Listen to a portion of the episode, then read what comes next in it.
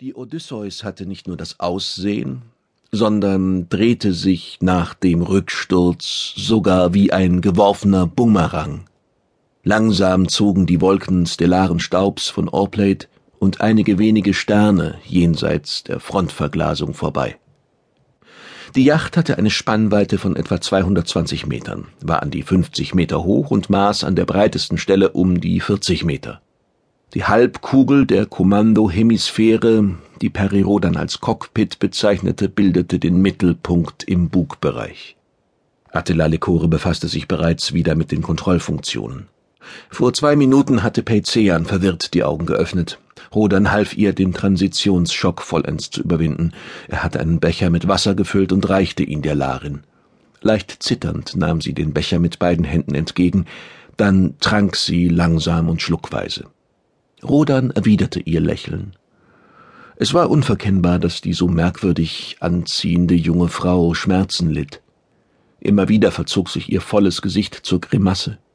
Peizean biss sich dann auf die wulstige Unterlippe und ihre vier Nasenlöcher blähten sich. Kurz darauf wechselte der Ausdruck und sie wirkte flehend. Perirudan fühlte sich in diesen Momenten versucht, die Lebenslichter in die Arme zu nehmen und ihr mit körperlicher Nähe über die Nachwehen der Transition hinwegzuhelfen. Er tat es nicht, weil die Larin sich aus dem Sessel schwang und zur Frontscheibe ging. Erst dicht vor dem nach außen gewölbten Bereich hielt sie inne. Mit einer Hand tastete sie über das Glas.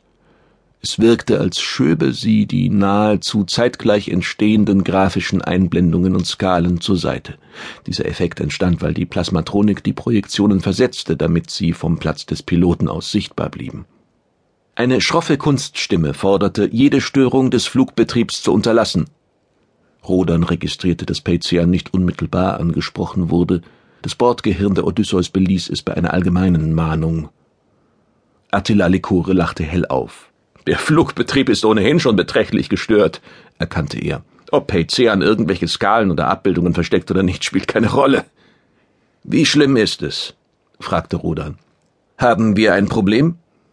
Eines? Lekores Gegenfrage klang amüsiert. Ja, natürlich, aber ein ziemlich großes. Rodan fasste nicht nach. Ihm war klar, dass der Gestaltwandler es keineswegs bei dieser nichtssagenden Erwiderung belassen würde. Lekore hatte Grund, sich zunächst auf die Kontrollen zu konzentrieren. Die Einblendungen in der Sichtfront veränderten sich derart schnell, dass es unmöglich wurde, den Darstellungen wenigstens halbwegs zu folgen. Ein Aufriss zeigte im Rumpf eingebettete Leitungen und Induktionsknoten und schälte Schicht um Schicht ab. Für kurze Zeit waren bizarr verzweigte Aggregate in den Flügelenden des Schiffes zu erkennen, dann drang die Analyse tiefer vor. Wir werden hier so schnell nicht wegkommen, behauptete Lekore tonlos. Eine neuerliche Transition sollten wir vorerst nicht in Erwägung ziehen. Die Analyse zeigt die Aktoren. Wie stark sind sie beschädigt? Lekore hob die Schultern.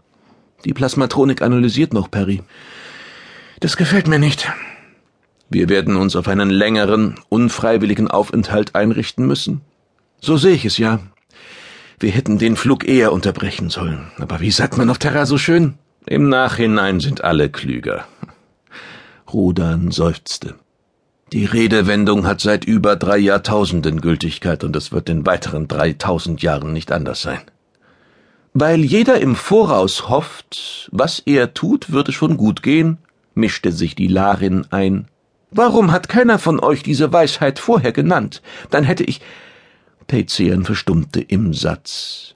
Mit beiden Händen wühlte sie durch ihre wuchtige rote Haarpracht. Hättest du anders entschieden? wollte Peri Rodan wissen. In drei Tagen hatte die Yacht an die fünftausend Lichtjahre zwischen sich und die Kipakotnal gebracht. Die letzten Transitionen waren jeweils über kürzere Entfernungen programmiert worden, weil die Aktoren Unregelmäßigkeiten gezeigt hatten.